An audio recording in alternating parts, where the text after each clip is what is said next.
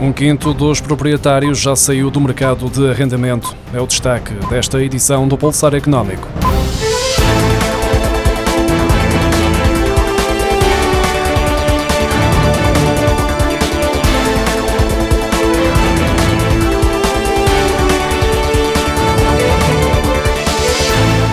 Quinto dos proprietários venderam as casas que tinham no mercado de arrendamento desde que o pacote Mais Habitação foi anunciado a 16 de fevereiro, de acordo com os dados do barómetro Confiança dos Proprietários, desenvolvido pela Associação Lisbonense de Proprietários e citado pelo Expresso.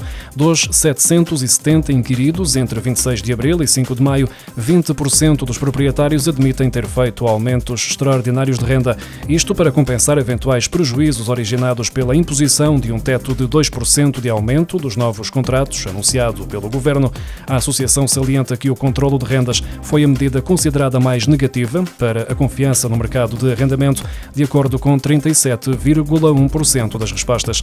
O estudo mostra que 85% dos inquiridos afirmam que a sua confiança foi afetada pela apresentação e aprovação do pacote Mais Habitação. 96% dizem não estar disponíveis para arrendar a qualquer um dos seus imóveis ao Estado e 92,7% admitem recorrer aos tribunais caso venha a confirmar-se a proposta do Governo de avançar com o arrendamento forçado dos imóveis devolutos. O objetivo do Governo de aumentar o número de imóveis disponíveis no mercado de arrendamento pode ter um efeito contrário, como consequência da forma como o pretende fazer. A manter-se esta tendência, caso as propostas do Executivo passem a lei, o mercado de habitação terá um acréscimo substancial de imóveis para venda e uma redução da oferta para arrendamento. Um quarto dos senhorios tem rendas em incumprimento, 23,7% registram atrasos inferiores a dois meses e 31% referem que os seus inquilinos não pagam a renda há mais de seis meses, segundo o barómetro Confiança dos Proprietários, com base em respostas de 770 senhorios. A situação torna-se ainda mais preocupante, tendo em conta que 21% dos proprietários inquiridos têm nas rendas a única fonte de rendimento.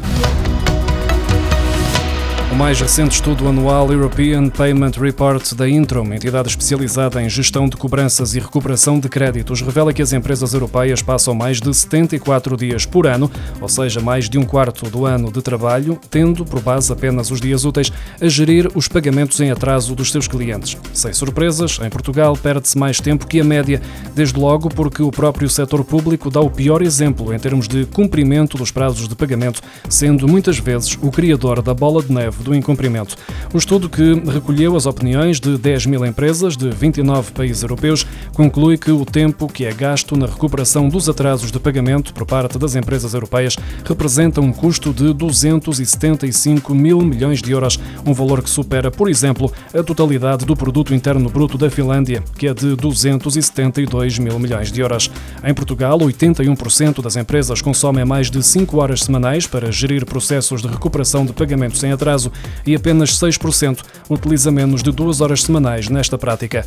Os gastos podem ser maiores nos casos em que o recurso aos tribunais é a única solução para tentar recuperar os valores em dívida. O estudo indica que 58% das empresas europeias recorrem à justiça para obter os valores em dívida por parte dos clientes taxa média de desemprego no grupo dos 38 países que compõem a Organização para a Cooperação e Desenvolvimento Económico manteve-se nos 4,8% em março. Trata-se da taxa mais baixa desde 2001, ano em que os dados começaram a ser recolhidos pela OCDE. Na zona euro, a taxa de desemprego diminuiu ligeiramente, atingindo um novo mínimo histórico de 6,5% em março, e na União Europeia as maiores quedas da taxa de desemprego foram registadas na Áustria e na Grécia. A OCDE contabilizou em março 30 33 milhões e 100 mil desempregados no conjunto de países que compõem a organização.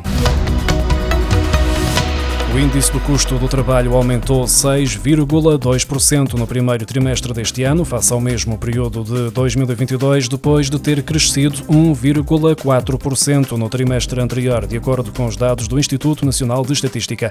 Os custos salariais por hora efetivamente trabalhada aumentaram 5,9% no primeiro trimestre, face ao igual período do ano passado, e os outros custos, também por hora efetivamente trabalhada, aumentaram 7,3% em relação ao mesmo período do ano passado. O acréscimo dos custos salariais foi transversal a todas as atividades económicas, tendo os aumentos sido maiores do que os observados no trimestre anterior. A maior variação foi registada no setor da construção, com 10,3%, e a menor na administração pública, com 6,6%.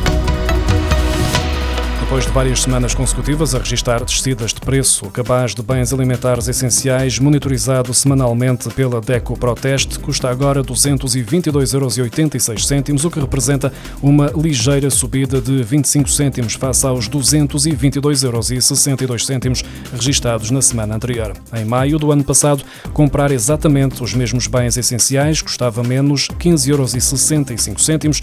Em alguns produtos, a subida chegou a ultrapassar os 60% no espaço de um ano. É o caso da polpa de tomate, que aumentou 76% e custa agora 1,45€, ou seja, mais 63 cêntimos do que em maio de 2022.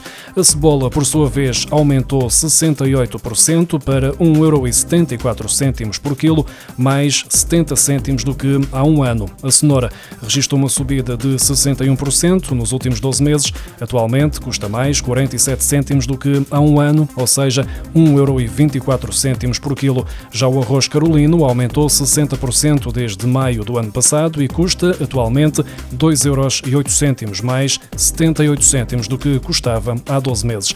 Já se a comparação do preço do cabaz alimentar for feita com base no valor da segunda semana de maio, com o preço registado a 23 de fevereiro de 2022, véspera do início da guerra na Ucrânia, verifica-se um aumento de 39,23 euros, mais 21,36%. Deutschland.